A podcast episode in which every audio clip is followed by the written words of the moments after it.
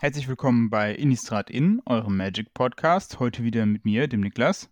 Und mit mir, mit Sebastian.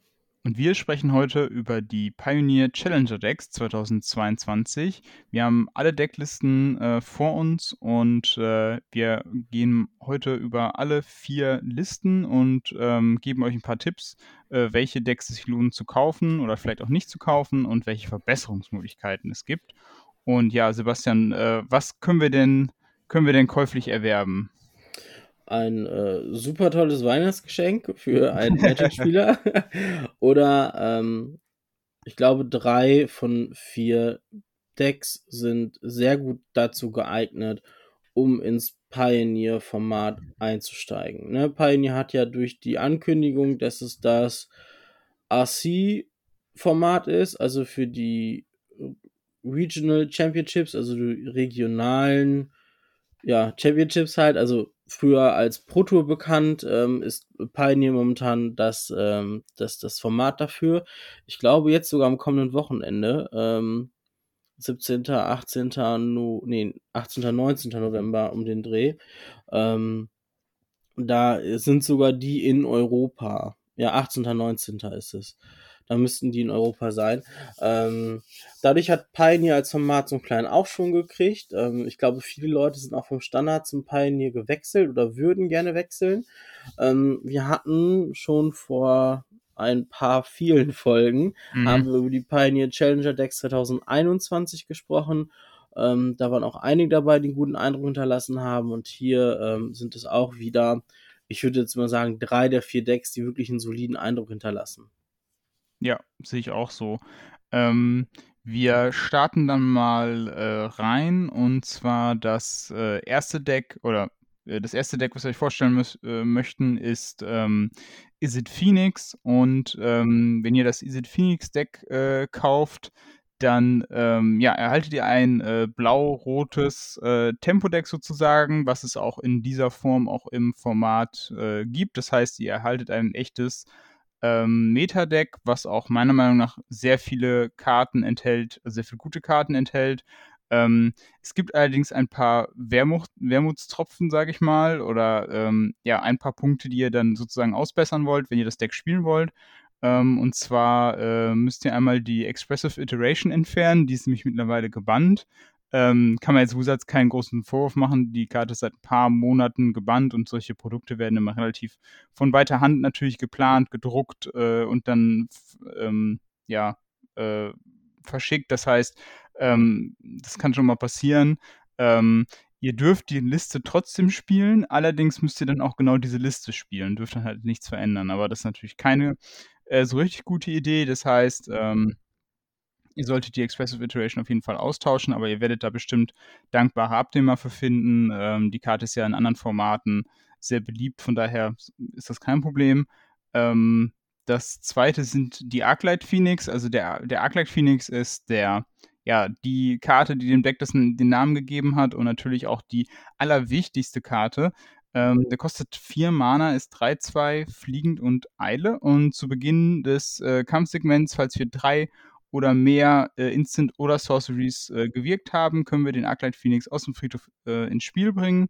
Und natürlich ist dann der Deckplan, ähm, ja, die in den Friedhof zu bringen. Wir haben dann mehrere ähm, Spells, die das machen können, eben indem wir ihn zum Beispiel aus einer Bibliothek millen oder äh, eben von der Hand abwerfen und äh, dadurch äh, möglichst schnell, möglichst viele ähm, ja, Phoenixe ins Spiel holen. Allerdings mit dem Deck, was ihr da kaufen könnt von Wizards, könnt ihr nur maximal zwei holen. Es sind nämlich nur zwei drin.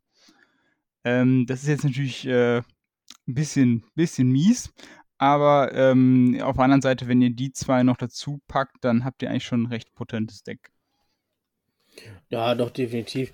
Gibt noch so ein paar Karten, die man äh, zusätzlich noch reinpacken kann. Ne? Aus ähm, New Capenna ist zum Beispiel Ledger Shredder mit reingekommen und man ja. müsste sich die Mana Base halt auch nochmal angucken. Das Deck spielt halt 10 Basics. Ähm, finde ich ein bisschen viel für so ein Deck. Mhm. Ähm, ganz besonders, weil du nur eine Steam Events im Deck hast. Ähm, das ist das blau-rote Schockland und zwei von den Sulfur Falls, die Schwefellandfälle. Schwefelfälle, glaube ich Ja, einfach. ähm, das ist das rot-blaue Checkland. Also Genau. da, was die Mana Base angeht, kann man, glaube ich, noch ein bisschen mehr machen. Ähm, das Deck spielt auch vier Temple of Epiphany. Das ist halt so ein Ding, das kommt halt immer getappt ins Spiel.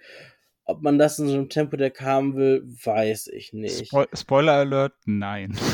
also, also äh, genau, also du sprichst da schon das richtige Thema an. Ähm, neben den Arclight Phoenix, die ich auf jeden Fall reinpacken würde, wäre auf jeden Fall der zweite Punkt, die Mana-Basis äh, zu optimieren. Die Tempel müssen auf jeden Fall rausfliegen. Ähm, da würde ich sogar fast Basics drüber spielen.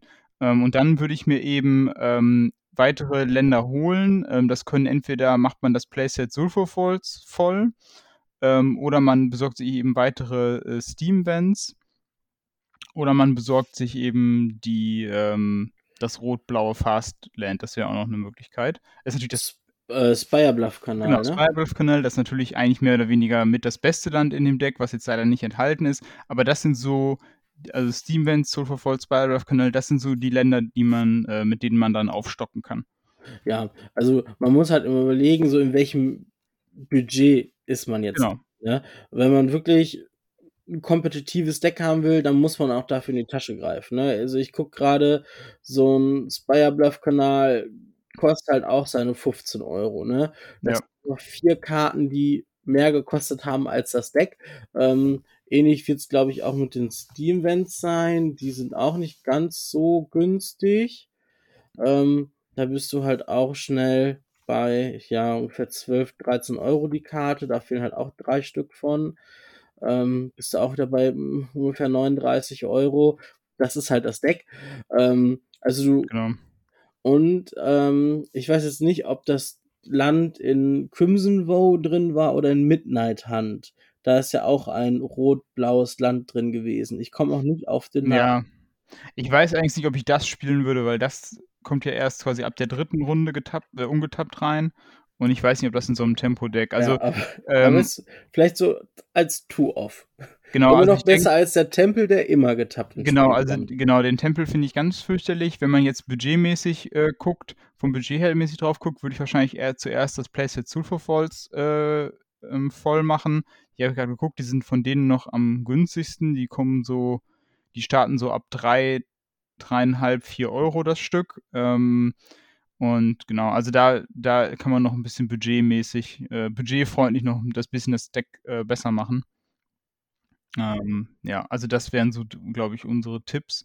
Ähm, man kann natürlich noch mit Temporal Trespass und so weiter auch noch, äh, noch mehr, äh, ja, noch mehr aufrüsten sozusagen und das Deck halt ähnlicher machen zu den Listen, die es sowieso schon gibt. Aber ich denke, mit ähm, zwei zusätzlichen Phoenix und ein bisschen Optimierung bei der Mana Base ist man schon ganz gut dabei.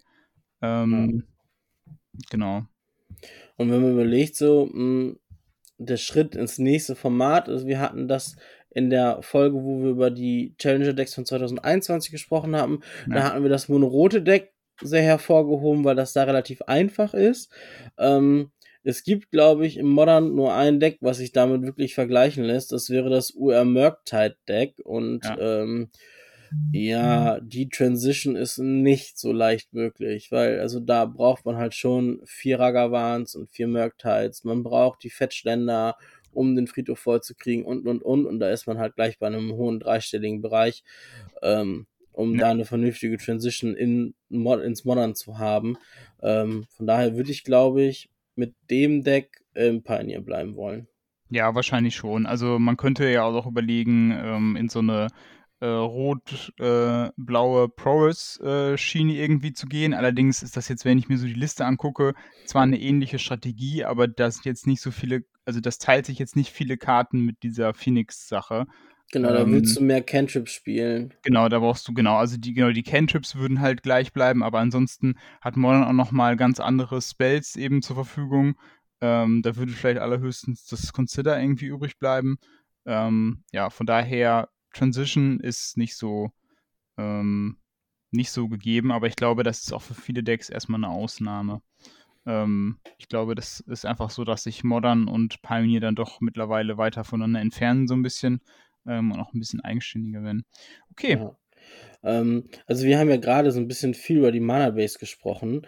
Ähm, bevor wir das jetzt bei jedem Deck machen, weil wir müssten es bei jedem Deck machen. Ne? Also wir werden wahrscheinlich die Mana Base jetzt gleich aber noch so kurz anschneiden, nicht mehr so ausführlich, wie wir es jetzt gemacht haben. Ähm, also Punkt eins bei allen vier Decks, da muss an die Mana Base, muss daran. Aber hätten die dann eine gescheite Mana, also die Mana Base ist in Ordnung von allen Decks. Ähm, aber hätte man eine Mana Base von einem kompetitiven Deck haben wollen, äh, wäre man, glaube ich, mit den 40 Euro für so ein Challenger-Deck nicht mehr hergekommen. Also wir hatten geguckt, ähm, wenn ihr euch die kauft, kauft sie nicht bei Card Market. Normalerweise ist Card Market relativ günstig bei solchen Sachen. Ähm, bei Trader Online und Games Island, da hatten wir jetzt eben geschaut und wahrscheinlich in eurem LGS kriegt ihr die Teile halt für 39,99. Ähm, wenn sie im LGS 5 Euro mehr kosten, dann so what, ne? Dann zahlt man die 5 Euro mehr und supportet den LGS so ein bisschen. Bei MKM zahlt man halt 5 Euro Versand, wenn man die für 40 Euro haben will, wenn man so 40 Euro kriegt. Teilweise kosten die auch 45 oder 50 Euro bei Card. Ähm, genau, und wichtig ist, diese Produkte sind nicht äh, limitiert. Also ähm, natürlich werden, also es kann natürlich sein, dass die sich preislich dann irgendwann nochmal großartig verändern, aber da gibt es jetzt erstmal keinen, keine Ahnung, Druck durch irgendwelche Limits oder so. Ja, von daher würde ich dann nicht mehr bezahlen. Aber der, die Hinweis ist gut, also generell zu, den, zu der Mana Base, ich würde halt eigentlich immer die Tempel irgendwie versuchen rauszuschmeißen und die nächstmögliche Option sind eben entweder auf die Pain Lens zu gehen oder auf die ähm, auf die Check Lens zu gehen, weil die noch vom Preis-Leistungs-Verhältnis her mit am ähm, besten sind. Ähm, und genau bei den Fastlands, also kommt es auch stark darauf an, welches das ist. Die sind preislich auch sehr unterschiedlich. Ne? Und ähm, Schockländer lohnen sich dann, wenn man wirklich sagt, ich möchte nochmal die äh, Transition machen zu äh, Modern zum Beispiel. Ne? Das ist klar. Okay, dann äh, starten wir jetzt mit dem zweiten Deck. Ähm, das ist bei mir auf der Liste das Dimir Control Deck. Ähm, also wir hatten gerade ein Tempo-Deck und jetzt haben wir ein Control-Deck, ähm, was äh, Dimir-Farben zweifarbig ist. Ähm, wir haben ähm, zwei Nahsets als Planeswalker, wir haben ein bisschen Mass Removal, ähm, paar Counter, weiß ich nicht was.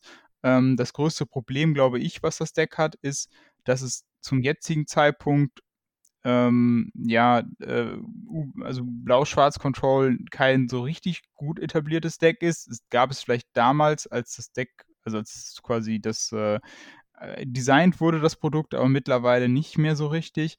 Und von daher wäre das, glaube ich, auch das Deck, wo du gesagt hast, eine 3 von 4 würdest du vielleicht nehmen, wo ich vielleicht sagen würde, dass vielleicht, ähm, um jetzt damit loszustarten im Format, vielleicht nicht so eine gute Idee.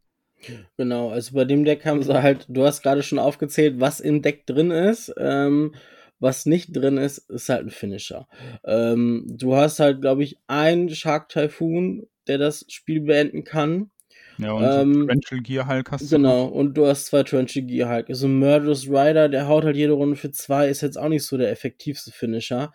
Ähm, so dass ich es halt wirklich sagen würde, du hast drei Karten, die potenziell das Spiel beenden können. Ähm, ist halt arg wenig. Ähm, mhm. Was dem Deck halt fehlt, sind halt einfach mehr Finisher. Und ähm, da kommst du schnell ran. In ähm, Adventure of the Forgotten Realms hattest du ja auch äh, die Manlands, ne? Ähm, ja. Die äh, Hall of Storm of the Storm Giants ist Storm das blaue Giants, Manland.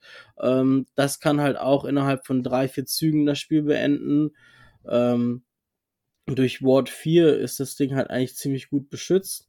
Und ähm, im Zweifel hast du halt auch noch das schwarze Mainland. Ich komme gerade nicht auf den Namen. Ich habe es mir aber extra aufgeschrieben. Ähm, Cave of the Eye Tyrant, ist das richtig? Mhm. Ja. Ähm, die könntest du halt reinpacken. Und natürlich halt noch mehr Shark Typhoons, weil das ist, glaube ich, die stärkste Karte im Deck. Ähm, man könnte noch über Planeswalker nachdenken, ähm, zum Beispiel so ein Ashiok würde dem Deck, glaube ich, ganz gut tun. Ähm, also jetzt nicht dem aus War of the Spark, sondern dem Ashiok aus Teros. Ähm, mhm. Ich schau mal gerade nochmal nach dem Namen. Ich habe irgendwie Ashiok Dream. Äh, Dream Render oder so, aber das ist, glaube ich, der aus äh, genau. Ähm, Ashiok Nightmare Muse. Ja, ja genau.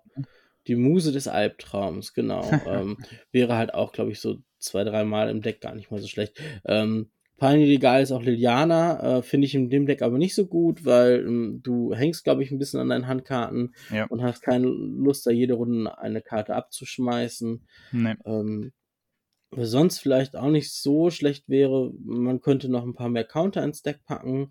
Also das Deck spielt vier Sensor, vier Consider. Das ist halt etwas, das erwarte ich eigentlich eher in dem, ähm, ach nee, vier Sensor, jetzt habe ich äh, Sensor mit Opfer verwechselt. Nein, alles gut, dann passt Ja, das. Ja, ja, aber ist ja auch quasi dann später für Cyclen da, ne? Genau. Ja, Ähm, also, Wie Ja. heißt denn dieser Spell? Zwei beliebige, zwei blaue, guckst die obersten vier Karten an, nimmst zwei davon auf der Hand. äh, ich hab's eben mit noch Flashback gespielt. für sieben und dann kannst du die obersten sieben angucken, zwei auf die Hand nehmen. Ich hab, ich hab's eben noch gespielt, aber ich weiß den Namen tatsächlich gar Ja. nicht.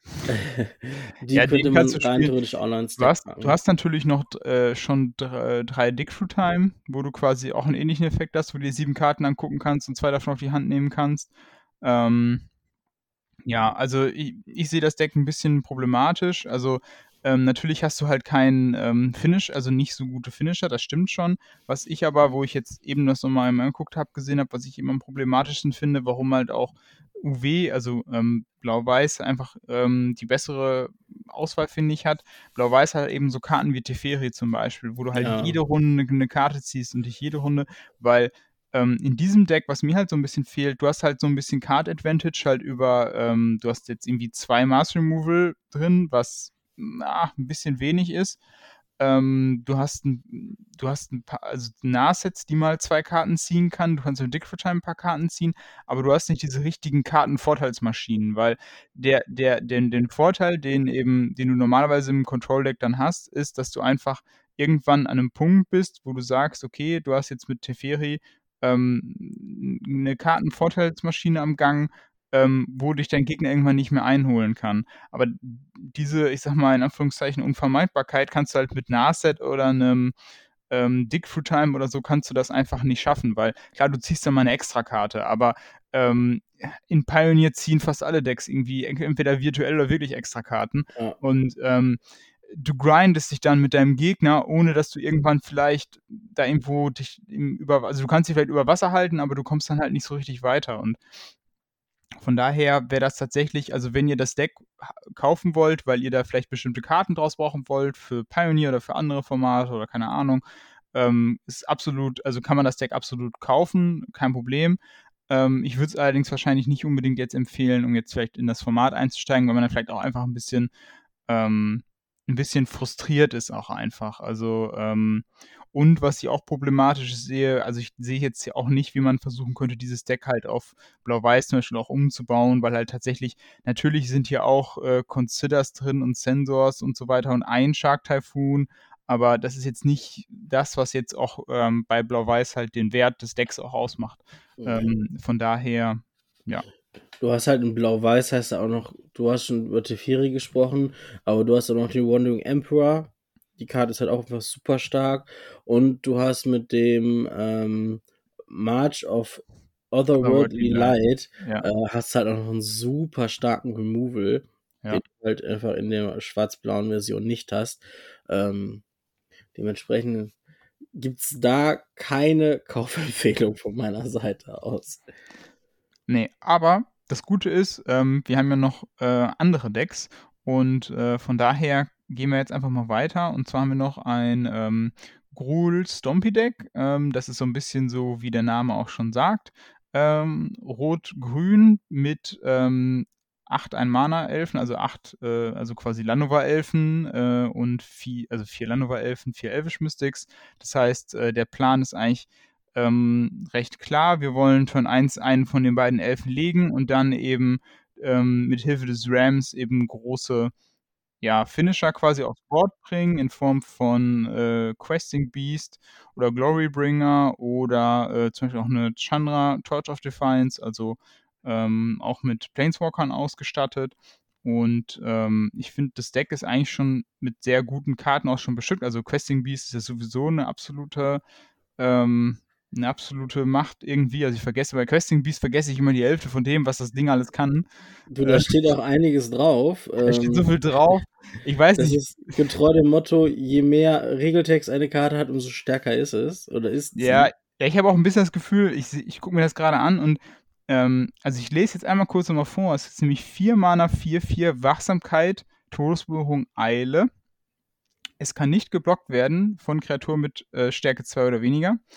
Äh, Kampfschaden ähm, von äh, Kreaturen, die du kontrollierst, kann nicht verhindert werden. Und immer wenn das Questing Beast äh, einem Gegner Kampfschaden macht, macht es so viel Schaden an einen Planeswalker deiner Wahl, äh, den der Spieler kontrolliert. Ähm, ich habe mir gerade auch so gedacht, es hat drei, äh, drei Keywords und drei Textabsätze für drei Köpfe. Ich glaube, das ist das mhm. Design mhm. dahinter.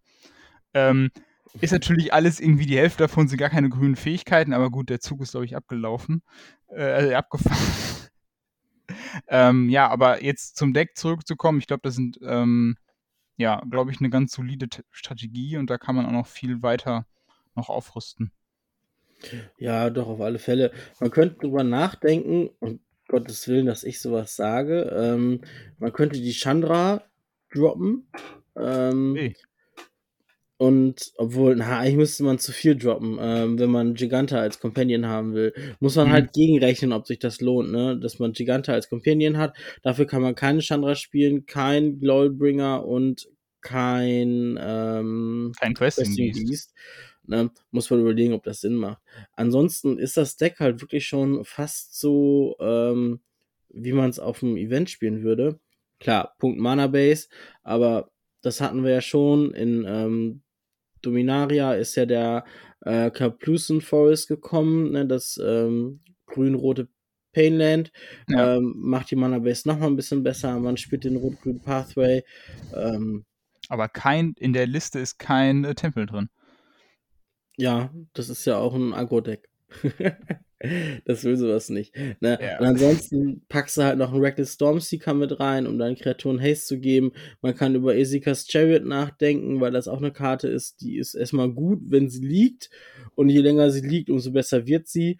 Und wenn man ähm, richtig lustig ist, packt man noch einen Sky Sovereign Consuls Flagship rein. Dann hat man noch einen dicken Treter für in die Luft. Ähm, und man kann noch so ein bisschen gucken. Ich bin immer noch so ein großer Fan von Scavenging Ooze, war ähm, ein bisschen traurig über den, ähm, ja, die Tatsache, dass er nicht mal gut genug war für ähm, Modern Junt und spiele ihn jetzt ganz gerne im Pioneer. Also das wäre halt an der Stelle auch eine Karte, die ich sehr empfehlen würde. Ja, aber der ist ja schon drin, aber. Ja. Ja, ja, der ist viel mehr drin. Oh, dann habe ich nichts gesagt. Dann, Alles gut, aber dann, dann, dann haben die, ja, haben die, haben die es ja genau richtig gemacht. Genau.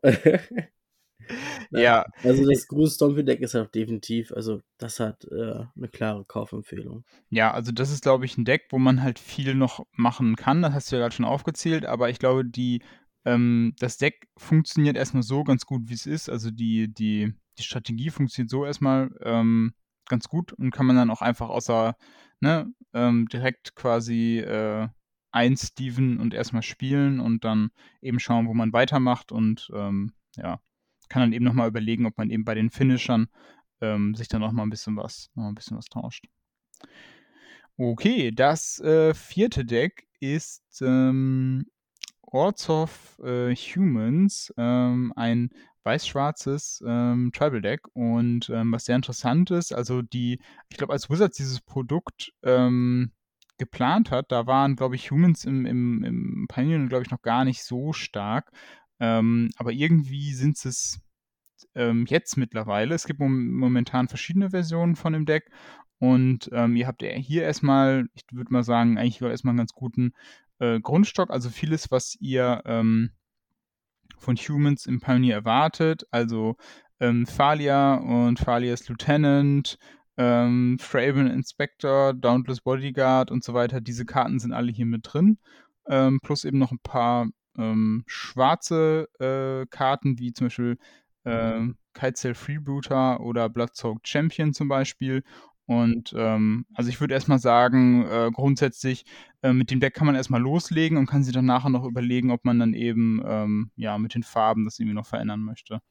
Genau, du hast halt den Vorteil, du kannst ähm, Humans kannst du auch Mono-Weiß spielen. Ja. Ähm, dann hast du immer noch ein starkes Deck, ne? Weil ähm, dann, dann hast du einfach noch äh, andere Humans im Deck, wie zum Beispiel eine Adeline, die fehlt mir komplett. Ähm, die ist Ja, die fehlt, ja. stärkste Karte im Humans Deck. Ähm, man kann einen Brutal Cathar spielen. Ähm, der ist auch nicht so schlecht. Also eigentlich ist er ziemlich gut. Ne? Nimmt einen Blocker raus. und auf der Rückseite ist halt 3-3 mit Erstschlag und Ward äh, zweimal drei Leben. Ähm, ist halt schon ganz gut. Extraction Specialist, auch so eine Karte, über die man nachdenken könnte. Die ist aus New Capenna. Ähm, ja, und wenn du sagst, okay, ne, du gehst jetzt grün-blau, ähm, dann kann man auch mal so ein bisschen schauen, was jetzt in, ähm, in, in Dings gekommen ist, in äh, in, Brothers Brothers War? War, danke, Ja. weil viele der Humans auch einfach äh, Soldiers sind. Mhm. Und ähm, der Soldier Tribal ja auch so ein bisschen gepusht wird jetzt in Brothers War. Ähm, und wenn du Bunch spielst, dann hast du halt auch nochmal Zugriff auf, ähm, auf Collected Company und so ein paar andere nette Werwölfe. Ähm, ich bin großer Fan vom Outland Liberator. Den kann man opfern für ein beliebiges und ein Artefakt zerstören. Oder wenn er halt geflippt ist auf der Rückseite, wenn er angreift, kannst du ein Artefakt zerstören. Ähm, Mhm. oder eine Verzauberung. Ähm, kann auch nie schaden, sowas im Deck zu haben.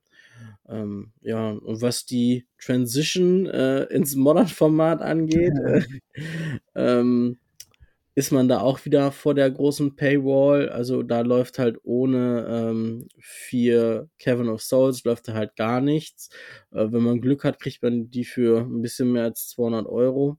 Und man braucht halt auch die ganzen ähm, Canopy-Länder, ne? Horizon Canopy und dann vielleicht noch das Schwarz-Weiße. Das kann man auch noch spielen. Das ist nicht ganz so teuer wie Horizon Canopy. Ähm, Etherwilds. Also da kommt schon so ein bisschen was auf einen zu. Ja, Daher würde ich das Deck, glaube ich, auch im Pioneer belassen. Ja.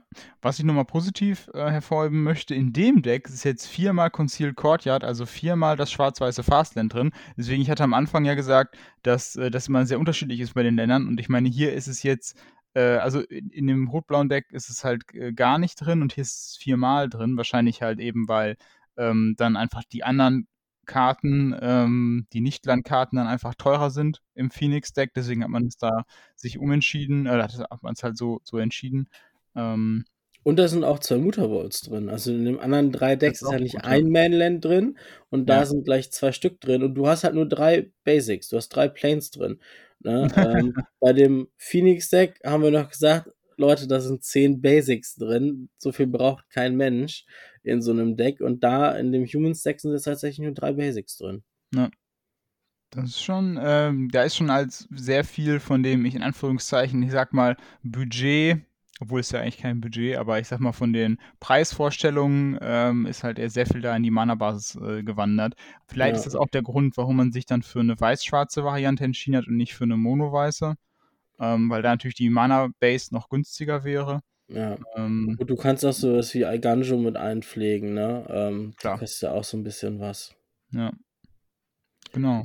Ansonsten, ähm, wir hatten eben bei dem Gruul-Deck gar nicht drüber gesprochen, wie man das am besten ins ähm, Ja. Modern-Format oder ob man es ins Modern-Format umändern kann. Ja. Ne? Ich Würde glaube, ich das nicht sehen. würdest du nicht sehen.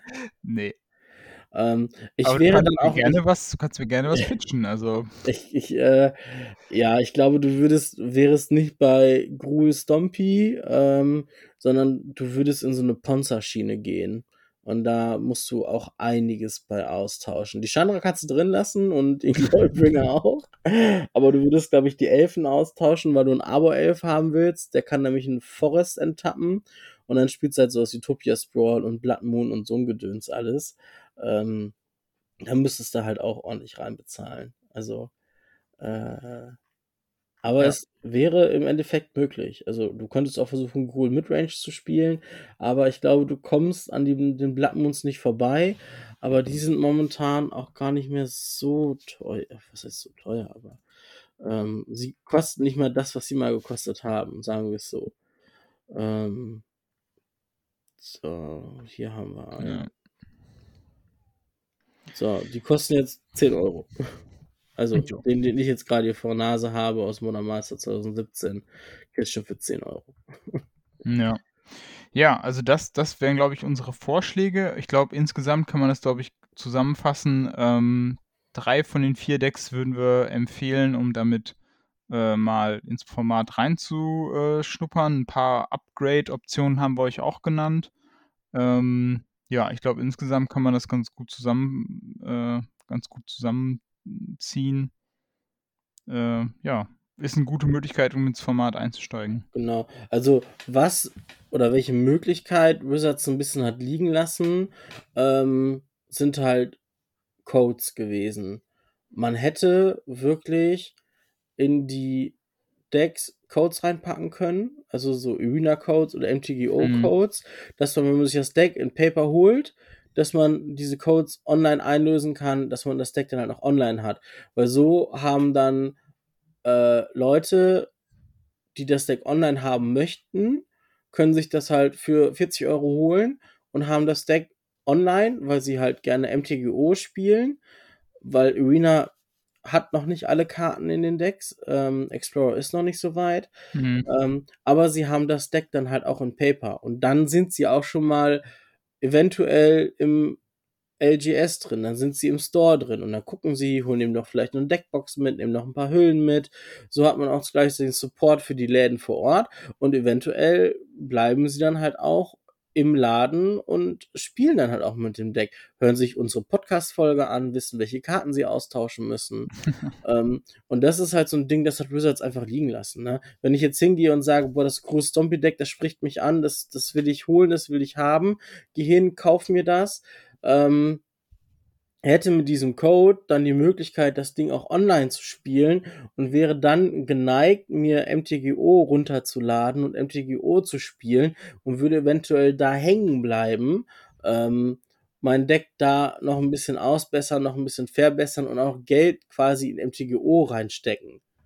Ja. Also da haben sie irgendwie, ah, da hätten sie echt eine Brücke machen können zwischen Digital Play und Tabletop Play, aber das haben sie nicht gemacht. Vielleicht gibt es auch die Technologie dazu nicht, Sebastian. Also, du hast in jedem Pre-Release Pack hast du, hast du einen so einen Arena-Code drin. Und wenn du dir diese Arena Starter Packs im Laden holst, da sind auch die Codes drin, dass du äh. dieses Deck holen kannst. Und ich hatte jetzt in meinem äh, in meinem Corona-Care-Paket, was mir, was mir unser LGS geschickt hat, also meine Brothers War Vorbestellung, habe ich dann per Paket gekriegt, weil ich äh, aufgrund der Isolation äh, die Sachen nicht abholen durfte. Ähm, da war so ein Willkommensbooster drin, den sie mir einfach so als Goodie reingepackt haben. Und selbst in diesem Willkommensbooster ist ein mhm. Code mhm. für ein Deck drin, den ich bei Arena einlösen kann. ja. ähm, dass ich dann Arena spielen kann. Also die fangen schon an, die Leute vom Store zu Arena zu holen warum macht man das da dann nicht auch? Dass man einfach sagt, hier Leute, ihr habt da den Code für MTGO, ähm, löst das Deck bei MTGO ein, bei Arena haut es leider noch nicht hin, alle Karten sind noch nicht da, aber irgendwann nächstes Jahr sind die Karten auch da.